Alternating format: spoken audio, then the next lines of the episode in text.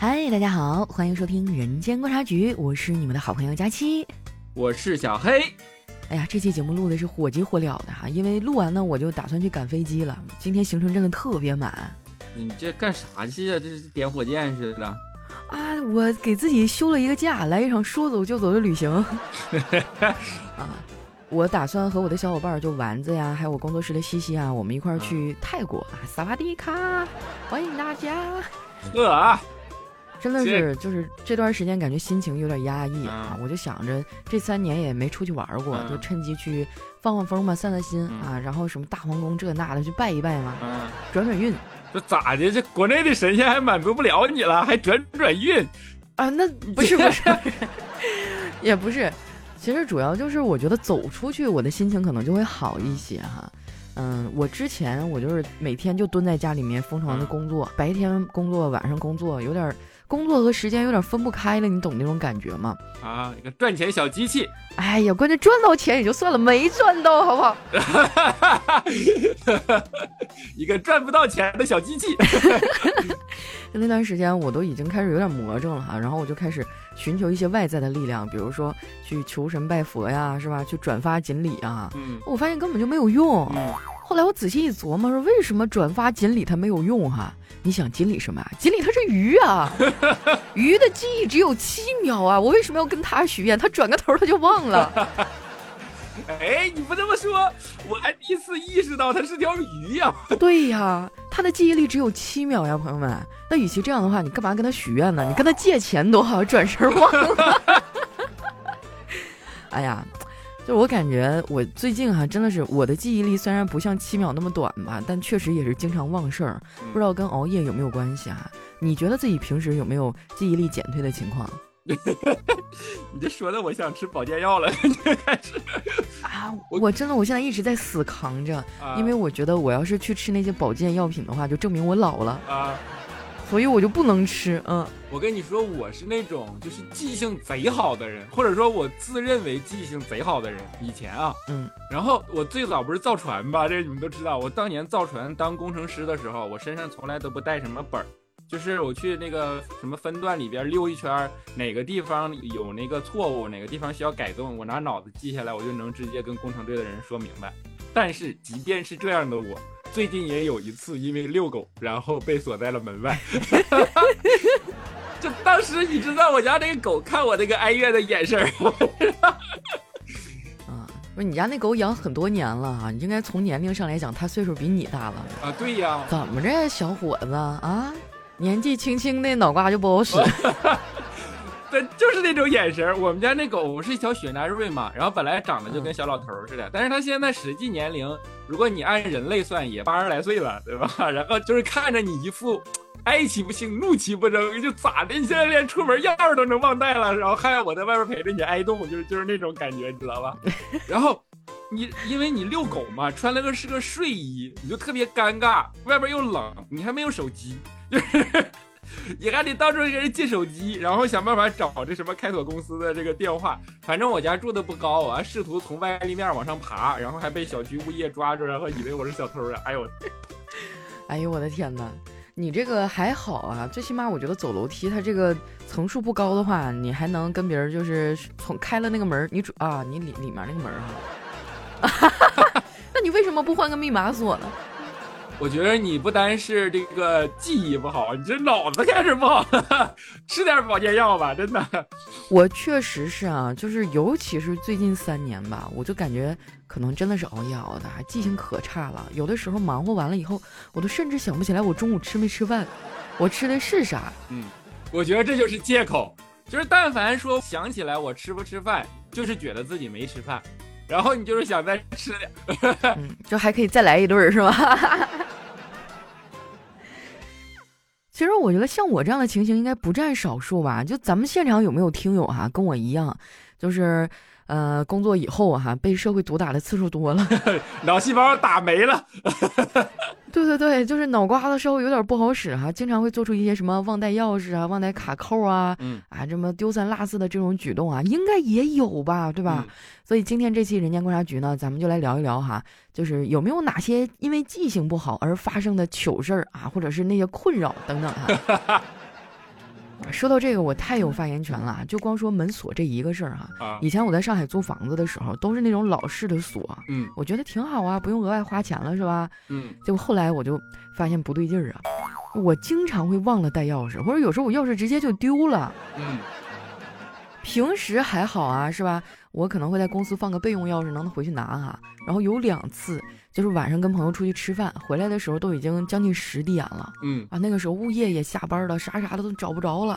然后悲催的发现，哎，然后我就在那个点评上找到开锁公司的电话嘛。过一会儿，那大哥骑着小摩托，突突突突突就过来了。哎，又是你呀？你是不是想泡我呀？对对对，就是我曾经找过人家三次，你知道吗？后来那哥们儿他说，要不然你看你在哪儿放一把备用钥匙呢？你找个地儿藏一下子呢？要不然你就点了我吧。后来那大哥给我一个建议，说老妹儿是这样的哈，我们家呢也卖密码锁。当时我就有点心动哈，因为你知道上门开锁一百五一次，三次花了四百五十块钱啊，而且这种困扰如果我不换锁的话会持续存在。后来我就斥巨资换了一个密码锁，哎，换完密码锁以后，生活果然好了起来哈。虽然说密码有时候也会忘吧。但是我有指纹哈，就极大的解决了我的这个问题。这里我一定要问个问题：如果这个锁没电了，你怎么办？你怎么老有这么多尖锐的问题？不是，你看，看来你也没法解决，你没遇到过。我跟你说，我为什么对密码锁有一种小小的恐惧心理啊？就是因为我之前的老领导的故事，他当年还在住群租房的岁月里。你说的是怪叔叔吧？我可没点名啊！大家群租房，所以就这个卫生间是公用的。嗯，他呢就去洗澡，洗澡你总不能带任何的东西，对不对？他就去洗澡，就带了个浴巾就进去了。洗完了回来发现，哎，屋里的密码锁没有电了。然后你看他洗澡，他也不能带手机，他裹着浴巾，他也不能出门 这个时候房间里也没有人儿。然后他还有个女室友，哎，然后故事就展开了。他没有室友在家，问题就是，就是他被自己困在了自己的客厅里，浴巾导致他不能出门然后密码锁没有电了，导致他不能进自己的卧室，他的手机在卧室里，所以。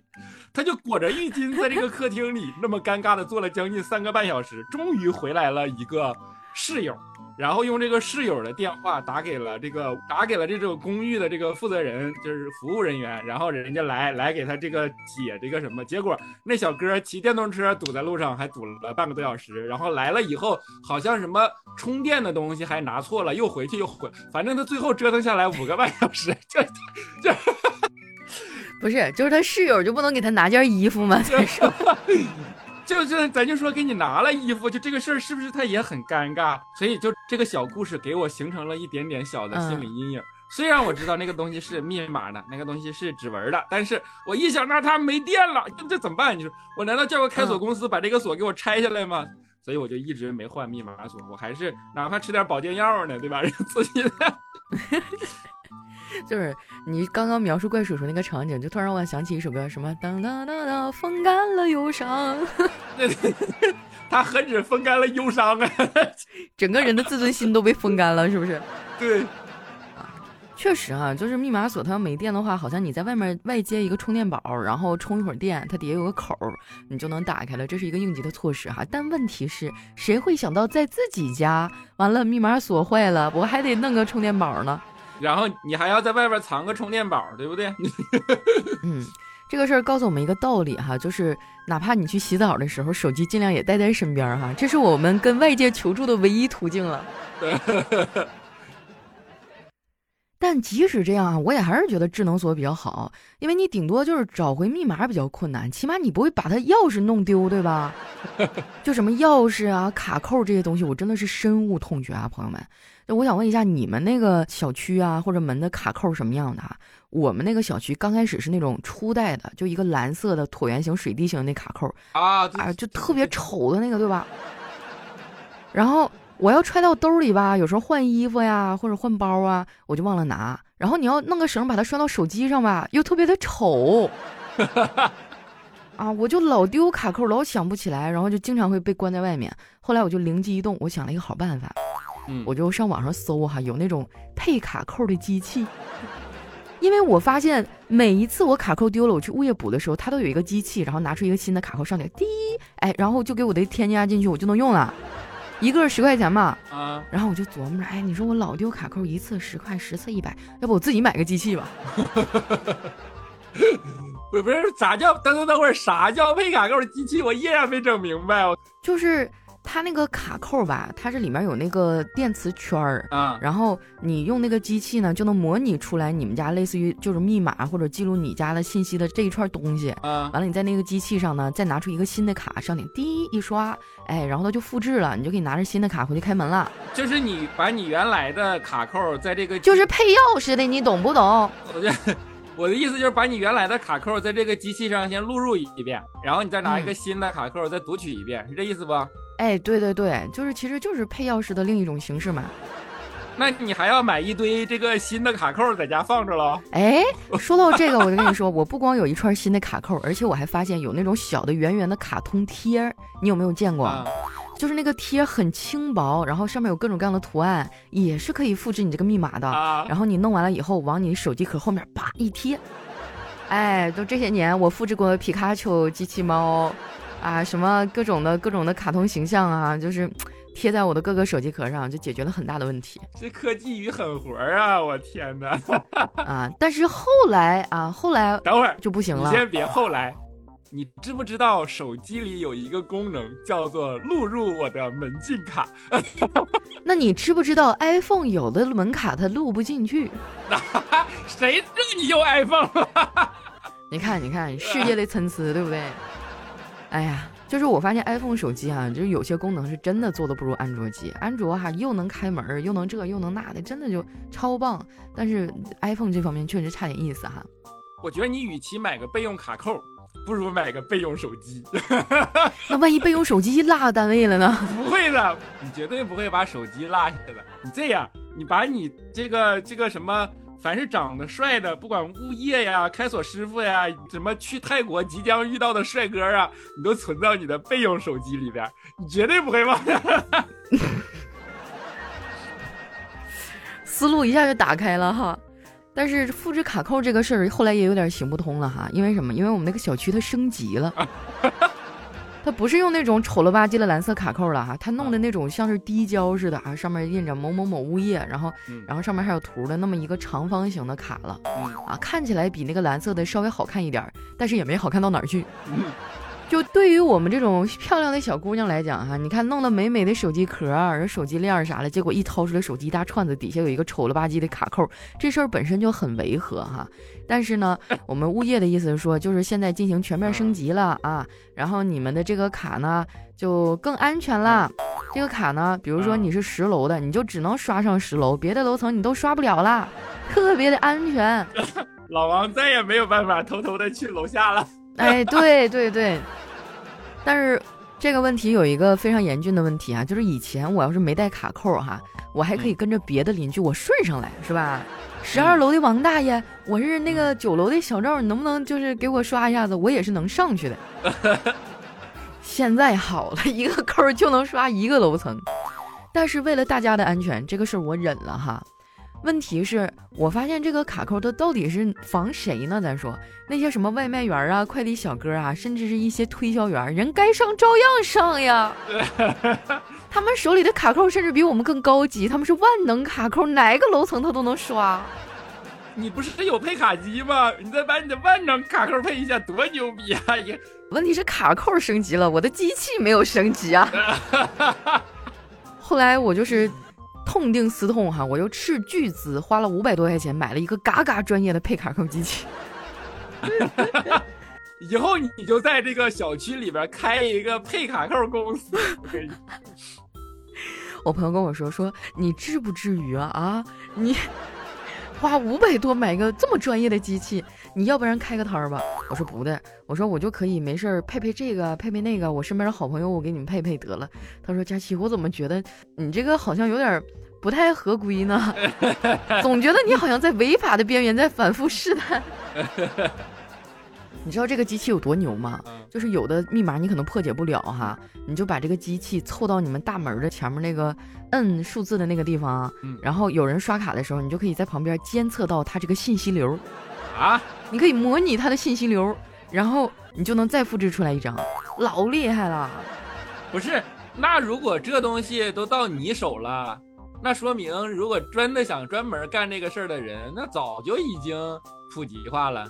对对对哈，所以我就不是很理解，所有物业设置的这些门槛啊，这些门槛儿，你们到底在防谁？你要么就是吧，呃，除了业主谁都别进，嗯，你要么呢是吧，就是其他的人除了业主谁的卡也没有，嗯，我也不知道说他们那些人外来的人是怎么拿到这个卡的啊，嗯，我也不知道这种情况是不是只有我的小区独有的哈，嗯，我就问你一件事儿，就是谁也不进，然后呢？现在快递给你打一个电话，说我进不去啊，你就来小区大门口取吧，你愿意吗？你这话说的，就好像他们现在给我送上门了一样。以前他们还给我打个电话，现在直接就啪往驿站一扔，然后给你发个短信让你去取。有时候我没看着，就好几天我都不知道这快递到了。当然了哈，有一些送外卖的呢，就是可能会涉及到一个上下楼的问题哈。但是我可以叫梯啊，对吧？你既然说为了安全，那你要么你就安全到底，你要么就别整这洋事儿。你在难为谁呀？你难为的不是那些外来的人，你难为的是我们这些记性不好的业主，还有来拜访业主的亲戚和朋友们。主要防的就是老王，就怕你十二楼的王大爷下来。那咋不能走防火通道啊？这看来这事儿没少干呀！不是我为什么对防火通道特别熟悉啊？因为也不好意思老麻烦物业来给我开门儿。嗯，完了我就寻思，反正楼层也不高嘛，我就直接从一楼的楼梯，我走楼梯上去总没毛病吧？说到这个，我的另外一个困扰哈，就我特别生气。我想问一下大家，就是那个呃电梯房里面的防火通道是不是不应该锁啊？对呀，我们家对门是老头老太太哈，带一个小孙子，就不知道为什么哈，每次。他都会把那个门锁的等等的。我有好几次哈上楼吭哧吭哧呼哧带喘爬上去了，结果一拧发现那个门被锁了。对门的那个大爷大妈岁数挺大了啊，可能是安全意识比较强吧。我有的时候出门倒垃圾呢，我会下意识的就是我把门虚掩上，我寻思我先拧开哈，万一我待会儿下去取快递我想不起来呢是吧？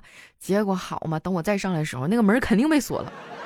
我都不知道对门那大爷他什么时候出来把门锁的，而且特别厉害。他们家我从来没有听到过他们家开门关门的声音，就悄悄的那种。哎呀，我的天哪！你对门住的是什么大爷？嗯，我觉得可能跟我们的小区有关系哈。我们这个小区就是号称什么公务员小区，都是一帮退休的领导啊，当然也有一些还没退的。他可能涉及到确实有什么安全的问题吧。但是就是我不理解，真的，就是这种消防通道，为什么你一天锁八十回？你这个可以打物业电话去啥呀？就因为防火通道，我跟物业沟通了呀。我说咱们这个消防通道啊，是吧？为了防火的，是不是不应该锁呀？他说嗯，是不应该。我说那我们对门那老头他老锁，我也不好意思跟大爷争执。我说你能不能帮我说一说？他说这个我建议你尽量不要说。我说为什么呢？为啥？他说因为对门那个大爷岁数大了，万一是吧，人家梆一下倒那儿了。然后他说再说也确实是为了业主安全。后来我一想，哎呀，算了吧，就直到现在这个这个事儿还依然困扰着我哈。但是我觉得消防通道其实它应该是不能锁的，不然的话，你说就是万一吧，就人生难免会遇到一些万一的情况，咋整？我还是祈祷不要万一吧。嗯，对对对哈，而且说到这个，我说个题外话啊，确实就是感觉现在住楼房以后，人和人之间的关系变得冷漠了，就不像小的时候走街串友的是吧？今儿上这家晃晃啊，明天上那家，就是基本上家里有孩子的哈，那几趟街你恨不得家家户户都认识，都玩的可好了。小时候邻里邻居的啊就关系特别好，但现在可能就不是了。我都已经搬过来将近一年了吧，我连我对门姓啥我都不知道。有时候想想也挺可悲的。我我那时候我刚搬来的时候也想要不上门拜访一下子哈，但是后来我又觉得，哎，算了吧，就别让人觉得我咋回事似的。就是感觉现在哈，大家的防备心好像都特别强。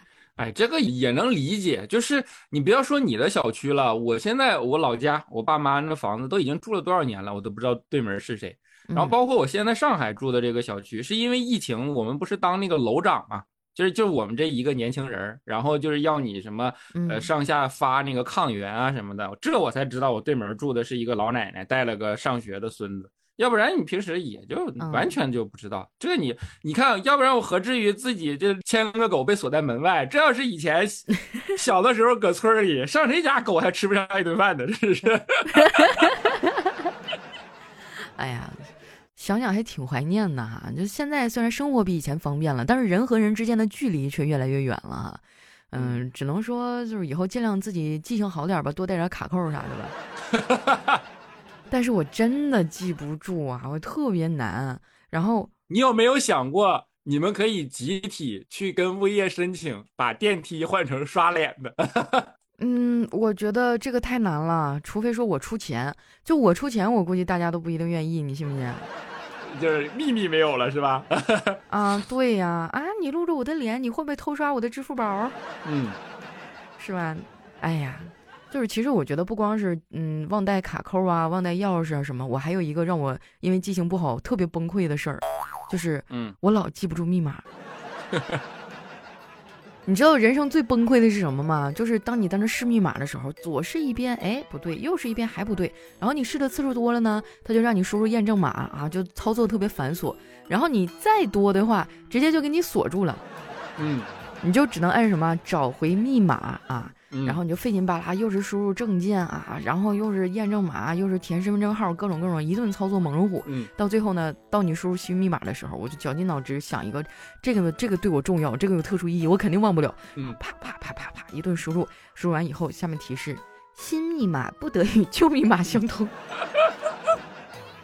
整个我整个人都崩溃了，你知道吗？非常理解，因为我也遇到过，我那个还是银行卡，嗯，就是那个手机银行，你只有五次输入密码的机会，嗯，然后那次我也不知怎么就犯了这个轴劲儿了，就是死活输入不对，最后五次给我锁住了，锁住了以后，他要求你拿着身份证去柜台把它解锁，嗯，但是银行的上班时间和你的上班时间是重合的？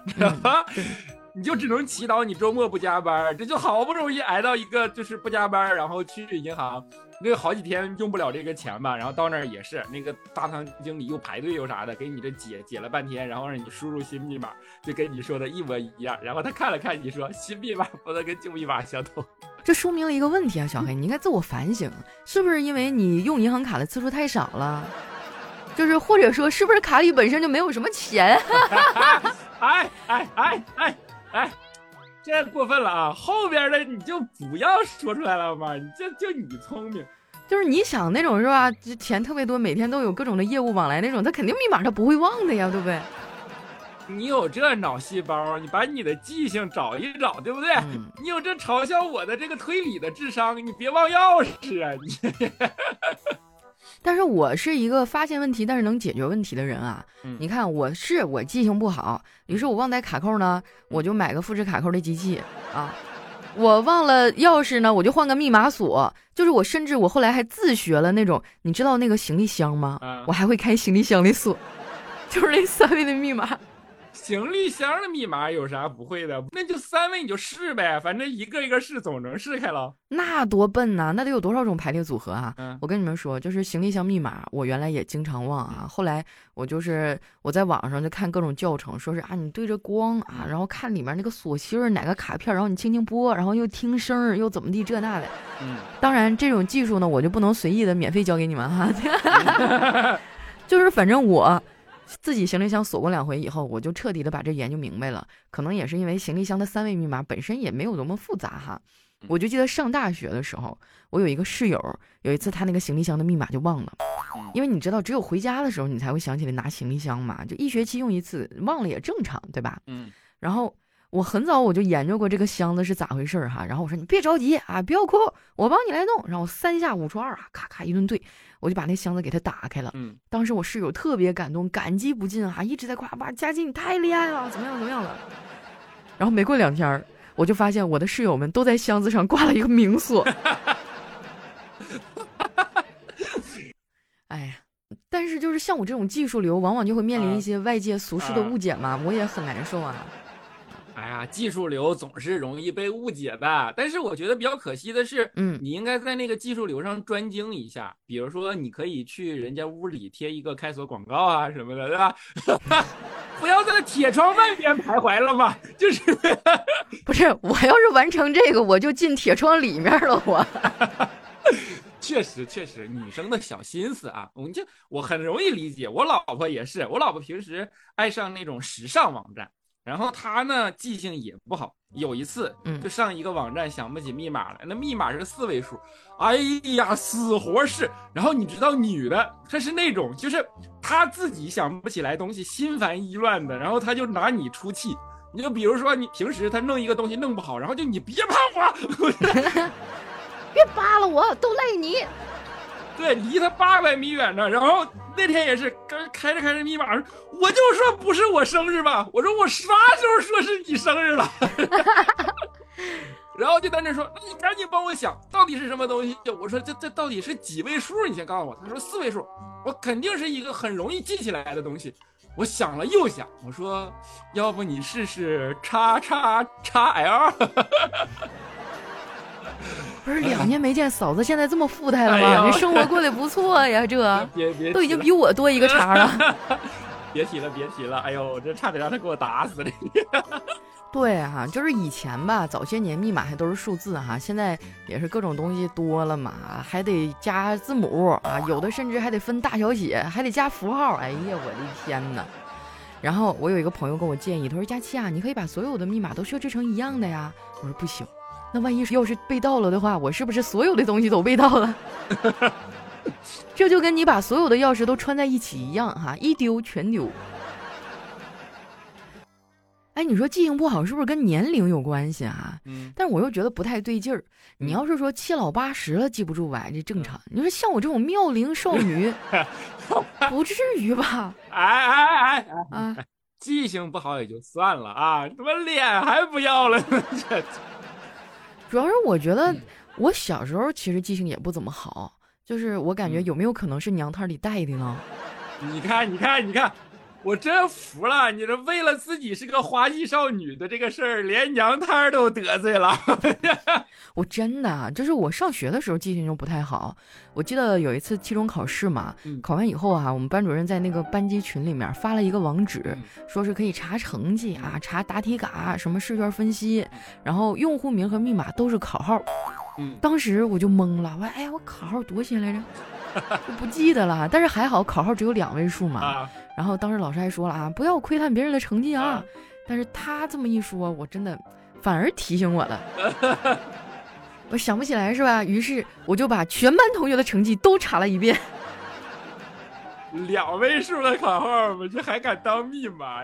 这形式主义嘛？对。哎，你要说这种简单密码形式主义，其实我觉得现在很多公司都是。嗯。就我们前公司就不点名了啊。啊，某四字公司，我的现公司。当时呢，也是需要这个密码，然后才能进嘛。但是我们就发现哈，有一天公司里没有人，但是快递已经到了。然后啊，对，然后大家就就以为出了啥事儿了嘛。后来发现一调监控，是人家快递小哥自己开门把快递扔进来了。但是人家确实也没拿啥东西，人家就走了。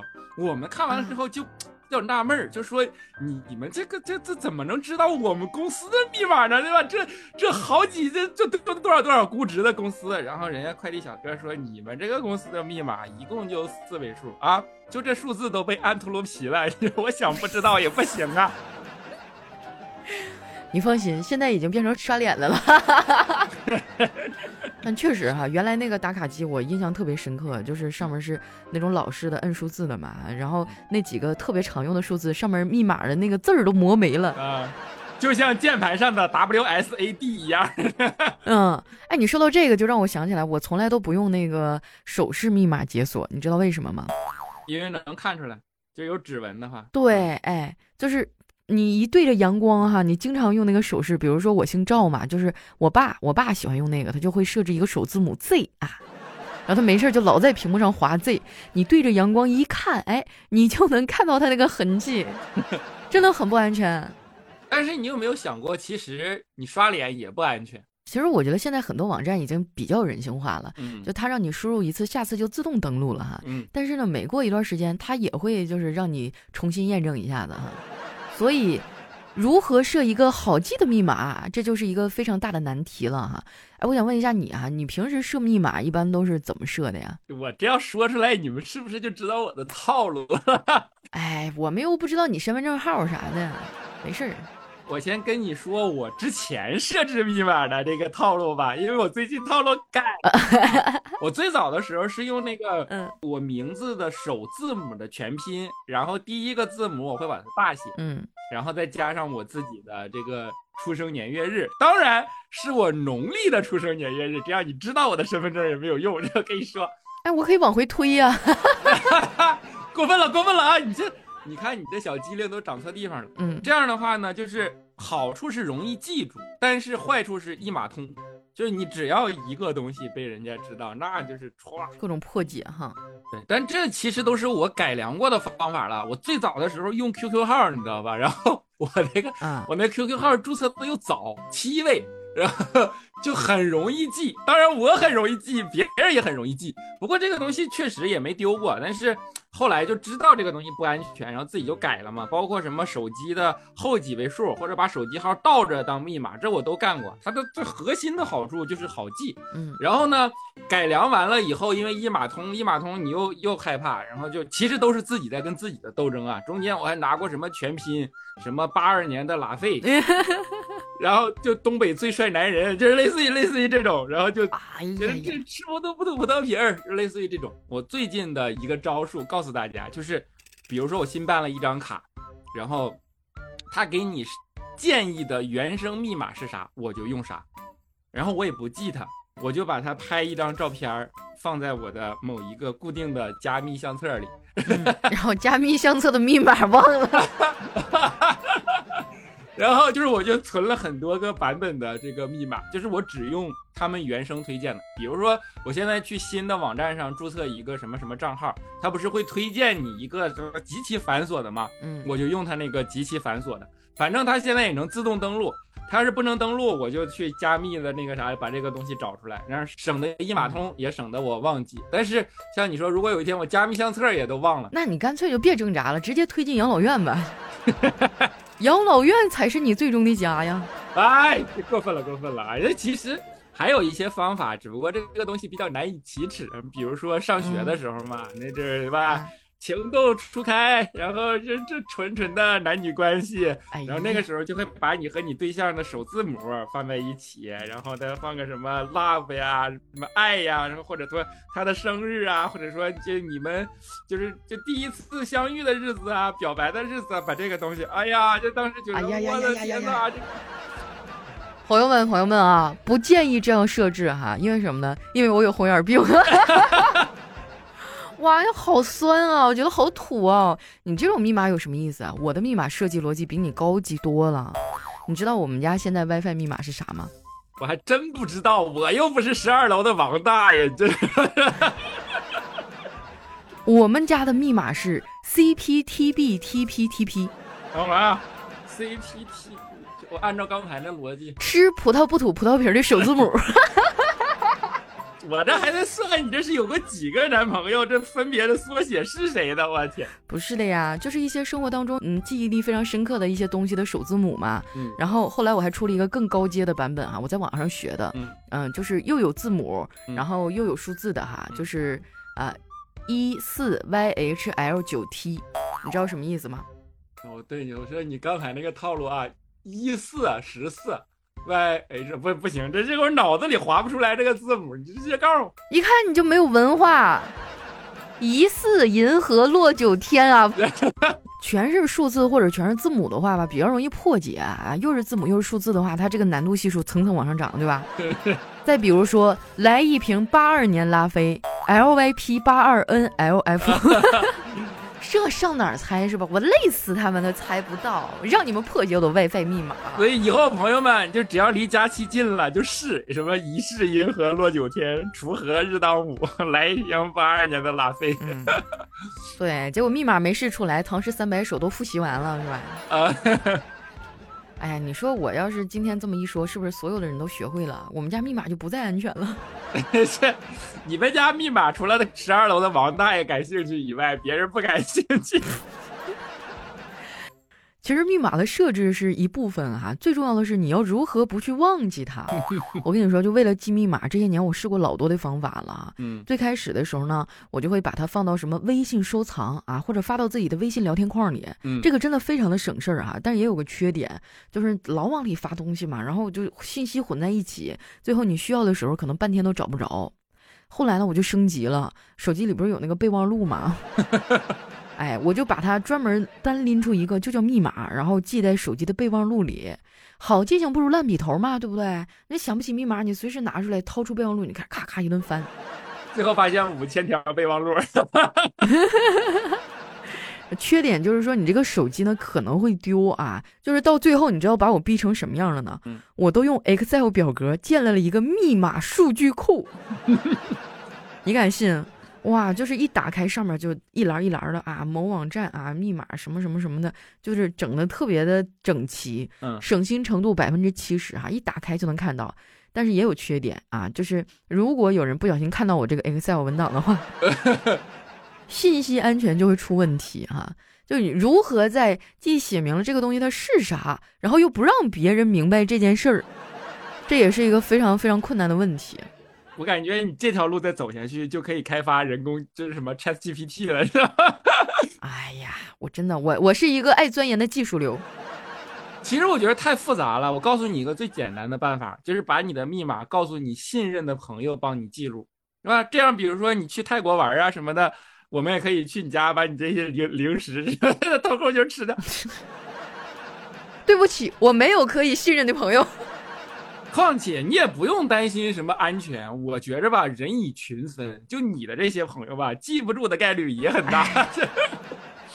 所以说朋友也靠不住啊，关键时刻只能靠自己来找回密码，嗯然后就会填一些奇奇怪怪的密保问题啊。就现在有很多的网站，它也会提前给你设置一些问题啊，就防止说你忘了以后，你能给自己一点小提示，或者通过正确回答这些问题，能把密码拿回来啊。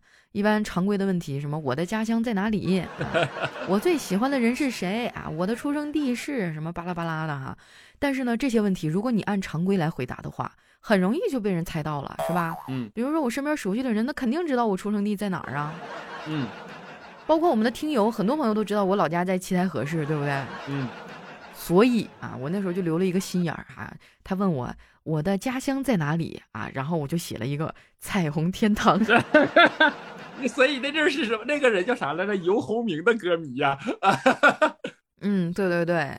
然后最坑的是什么？就是随着年岁的增长啊，你当初问题的答案它已经变了。比如说，我有一段时间，我那个 QQ 密码我就始终找不回来，因为我的密保问题是我最喜欢的人是谁。我真的我完全想不起来那个阶段我喜欢谁了。我跟你说，你这个还好，就是 QQ 这个。密保问题是最坑人的，嗯，尤其是当你换了新的女朋友，有一天你们俩去网吧，然后你登不上这个 QQ 号了，嗯，这个时候呢，说你找回我的密码，你说我最喜欢的人是谁？你女朋友就在你背后看着，你就死活死活不敢填，最后一拍桌子说：“这个 QQ 号老子不要了。”哇，这描述太真实了，这个是我有一个朋友系列是吧？对对对对对，我有一个朋友系列，嗯，所以就提示大家哈，就什么我最喜欢的人是谁啊，诸如此类的问题哈，你不要那么实诚，因为人是会变的，你莫不如你就写我自己。哎，对对。后来我就改了，我就改成你这什么，你的理想工作是什么？这个不会变，退休。嗯，或者说我的出生地是哪儿啊什么的哈，你所有的地名你都没有用，我的出生地是妈妈。累死他也猜不到哈，嗯，哎，你说这个东西啊，倒是不太会困扰我，因为我这个人记性一直都很好。倒是真有一件事，唯一的一个困扰我的是，我经常找不着我的车，就是我但凡一去那个停车场里边停车，我这心里就犯怵，真是找不着。但我一想，我不知道这个东西是不是和空间的这个叫什么，就空间感应能力相关啊？真的是。我后来想了一个办法，就是记电梯，就是 一开始我用什么拍照这种方式没有用，因为有一次我去五角场，五角场你知道吧？就下边那个，它不是个万达一大片嘛？那个停车极其的复杂，然后我那次恨不得把车钥匙都摁没电了。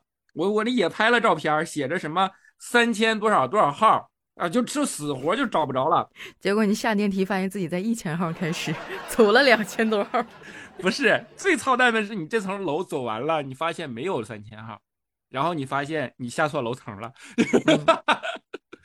后来我想到了一个办法，就是记电梯。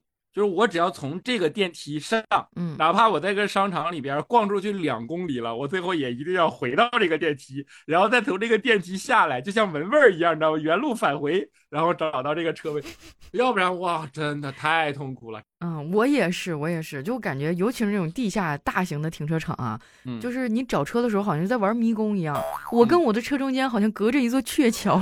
你看你这个人，你还没去泰国呢，你就开始想牛郎了，是不是？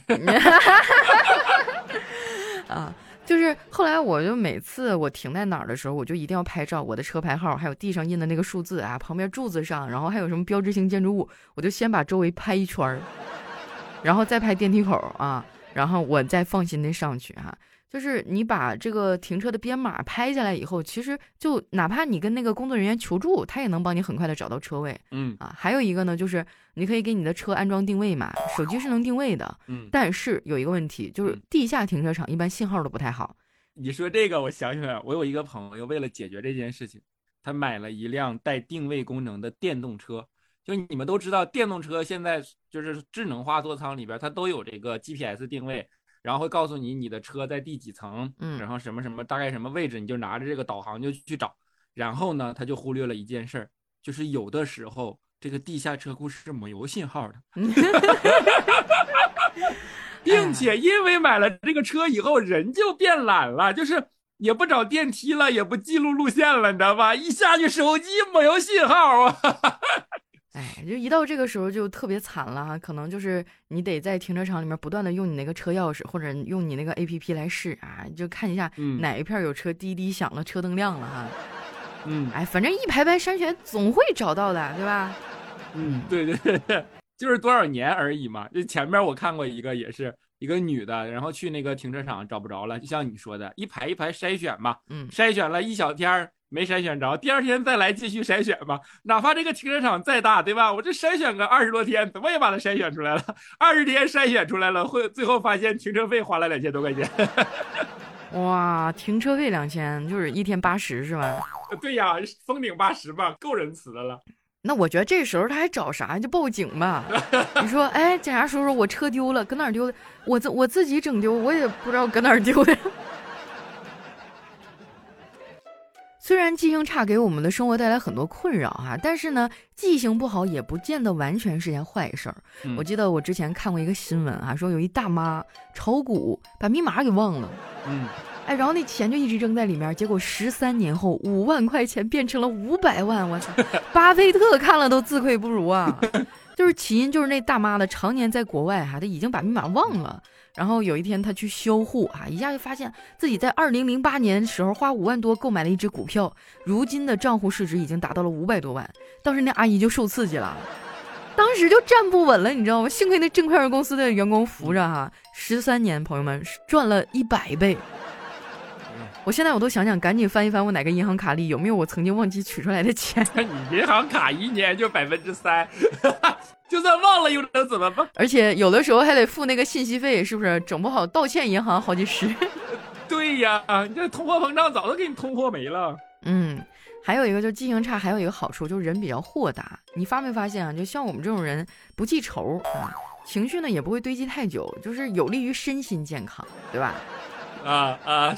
所以叫什么心宽体胖嘛，体盘嘛。对，就是你就看路边这些胖子哈，基本上就没有那种心眼小的，大家都是那种嘻嘻哈哈、不记仇、记性比较差的哈。不信的话，你就对照一下你身边的人。